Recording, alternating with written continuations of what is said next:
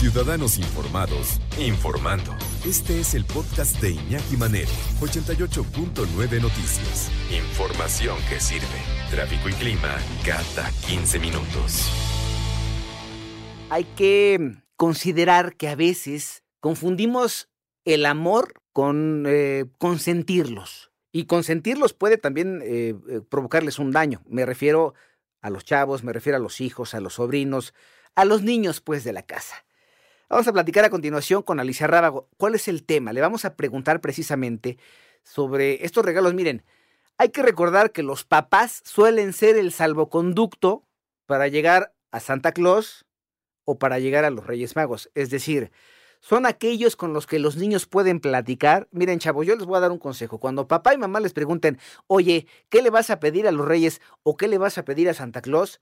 Es en ese momento, chavos y chavitas, cuando tienen que aprovechar para, para descoserse y decir, yo quiero todo lo que vayan a pedir, porque los papás son justamente quienes tienen contacto con el, ya saben, ¿no? Santa Claus y con los Reyes Magos, para que precisamente los papás le hagan a Santa Claus y le hagan a los Reyes Magos la recomendación sobre qué regalos van a recibir sus hijos, qué regalos van a recibir sus sobrinos, los niños de la casa. A veces, sin darnos cuenta, la cantidad de obsequios que llegan en Navidad o que llegan el Día de Reyes pueden ocasionar un problema también para los niños y tenemos que buscar un equilibrio. Vamos a preguntarle a una experta sobre estos temas y precisamente por eso agradezco que nos tome la llamada a esta hora. Alicia Rábago, ya lo comentaba yo, pedagoga, maestra en ciencias de la orientación familiar, máster en psicología infantil. Alicia, qué gusto que estés con nosotros. Gracias por tomar la llamada. Hola, qué gusto, ¿cómo estás? Me da muchísimo gusto escuchar todo esto que vienes diciendo, porque la intención es que, pues siempre queremos ayudar, orientar a los padres de familia, dar algunos tips o, o quizás eh, visión desde otro punto de vista, porque a ver, hilos negros no descubrimos, pero a lo mejor al tratar con tantos niños, a escuchar a tantos padres, al ver lo que está sucediendo, pues con tantas generaciones, creo que por ahí queremos ayudar y, que los padres todas estas dudas que tienen, eh, pues capaz si les sirva este tipo de cosas que platicamos aquí. Ojalá, porque ese es el objetivo y preguntarte precisamente porque es el planteamiento que yo hacía. Cuando los eh, niños de la casa, sus papás les preguntan, oye, ¿qué le vas a pedir a Santa Claus? ¿Qué le vas a pedir a los reyes? Es ahí cuando tienen que aprovechar los niños, pero también los papás tienen que ser cuidadosos con los consejos para Santa Claus. ¿Es malo que les dé Santa Claus o los Reyes Magos todo lo que ellos piden? ¿Debe haber un equilibrio? ¿Tú cómo ves este asunto, Alicia?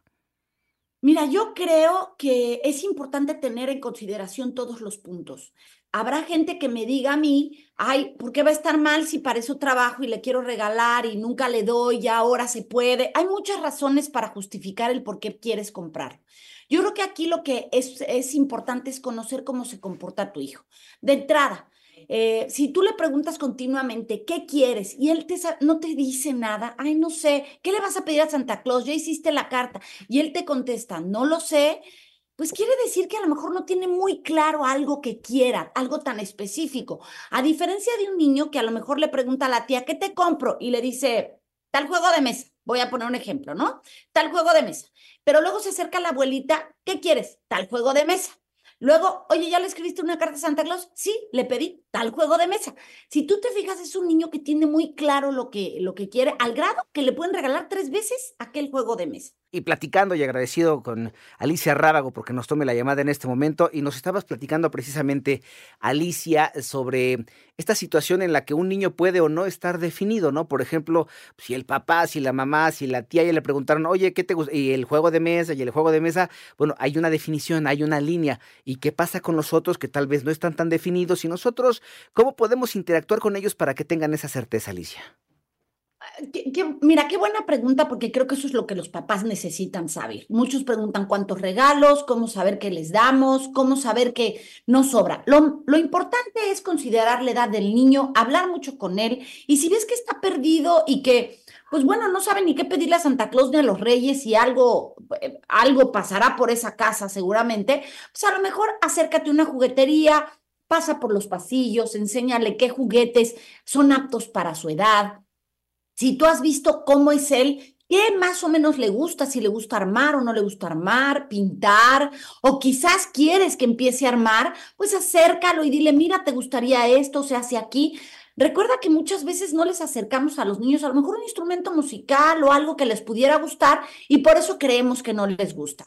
Pero para ser como más específica, eh, Pepe Toño, miren, lo que yo sugeriría es, si tu hijo repite mucho que quiere o tiene una idea de lo que quiere, porque de preguntarle va a salir una idea, sea un regalo que a él le gusta algo que lo divierta, que lo goce, que tenga ganas del regalo. Ese va a ser el juguete preferido, ¿no? O, aquello que esté pidiendo, porque también he encontrado, por ejemplo, un niño que pidió una piedra de la luna y lo he contado en una historia y él solo quería la piedra de la luna. Entonces no es un juguete, pero él quería una piedra de la luna. Luego, si es posible, un regalo que él necesite, porque es importante enseñar a los niños a entender que hay cosas que se quieren y hay cosas que se necesitan. Y muchas veces hay que invertir ese dinero en algo que se necesita. Y un tercer regalo que sugiero que sería algo para compartir con ellos. Esto puede que no te cueste dinero. Un vale que diga pasar una tarde con mi papá acostado en una cama viendo mi caricatura preferida. Eh, ir al parque con, con, mis papás a jugar eh, a la pelota estar con mi abuelita, este, llevar a mi abuelita al al cine, no sé, algo que puedan compartir, jugar ese juego de mesa que quería, algo en lo que inviertas tiempo. Cuando tú descubres que el niño tiene como estas esferas, sí le llegó el juguete que quería, sí entendió que también los regalos pueden ser algo que necesites. Y lo más importante es que compartir tiempo con los que más quieres también es un gran regalo. Creo que habrás, habrás cubierto una gran esfera en esta temporada en donde hay mucha nostalgia, nostalgia y mucho que aprender. Se les debe complacer cada requerimiento, se les debe dar cada cosa que a ellos se les ocurre cuando les preguntas, ¿qué le vas a pedir a Santa? ¿Qué le vas a pedir a los reyes? Ah, bueno, pues ta, ta, ta. O sea, ¿se les debe dar todo? Ay, Pepe Toño, pues la respuesta sería no, pero si tú supieras que el porcentaje de regalos que un niño recibe en esta temporada es de nueve por niño, ¿qué me dirías? Mm, es que no me queda claro, o sea, em, eso puede ser bueno, puede ser malo, ¿cómo, cómo le estoy afectando o cómo estoy ayudando al niño?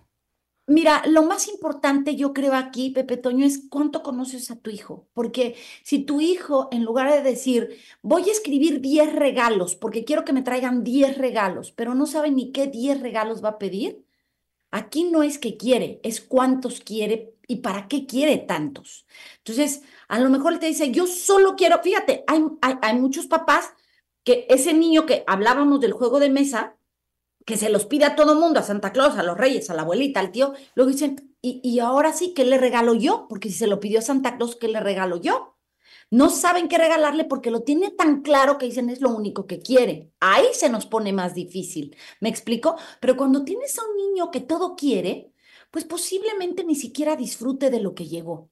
No es aconsejable. Mira, si a los bebés que tú metes en un corral o que les acercas juguetes para jugar, te dicen, acércale uno, dos, si acaso tres, porque si le pones más, no va a saber a cuál dirigirse. Su atención no va a estar centrada en hacer algo. Irá por uno, lo soltará, irá por otro, lo soltará. Si aplicamos esto en los juguetes, así pasa.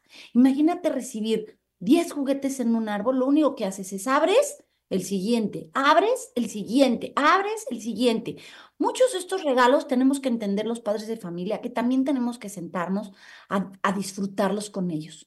Todo regalo toma un tono distinto cuando cuando ellos ven que tú te involucras. Y si no, no estaríamos hablando de estos temas en donde hoy se habla de niños hiperregalados, que lo que pierden es la ilusión, el deseo, la paciencia, la tolerancia, esta emoción de, oye, ojalá me llegue lo que yo quiero. Fíjate que me quedo con esta última parte que comentas, me gusta mucho porque hablas más allá del objeto, de la convivencia que ellos están buscando, que puede ser con papá, puede ser con mamá, con abuelita, abuelito, no sé, el personaje, ¿no? Con el que ellos interactúan, pero que a veces ese personaje hay que reconocerlo, papá y mamá, a veces no tenemos el tiempo que quisiéramos para estar con ellos, para jugar con ellos y de repente te dicen, mira, yo quiero este juego porque con este estoy seguro que mi papá se va a entretener conmigo y lo vamos a hacer juntos. Ay, nanita, se siente, sientes que la garganta se te cierra, pero bueno, la convivencia, que es lo que están buscando. Me quedo con esa parte, Alicia, y me quedo también con la invitación, si, si me lo permites, para, para los papás que van a interactuar con Santa y con los Reyes Magos, para que piensen un poquito en que el regalo que les va a llegar a los niños puede ser más bien el salvoconducto para que podamos convivir un poquito con ellos, y a lo mejor eso es lo que quieren nuestros hijos, Alicia. Me quedan 30 segunditos. Sin duda, eh, si, pusiéramos dentro de los regalos tiempo para jugar, los niños también elegirían eso, compartir con sus papás. Hay que ver qué clase de Navidad y qué clase de recuerdos queremos dejar en ellos y creo que es importante convivir. Alicia, ¿dónde te encontramos en redes sociales? En todas las redes sociales estoy como Alicia Rábago, estoy en TikTok, arroba Alicia Rábago 12, en, en Instagram Edúcalos para que los demás, así que muchísimas gracias por dejarme abrir esos espacios para que la gente me siga y vea algunos videos que voy subiendo por ahí. Ella es Alicia Rábago y gracias por estar con nosotros, ella es eh, maestra en Ciencias de la Orientación Familiar y máster en Psicología Infantil.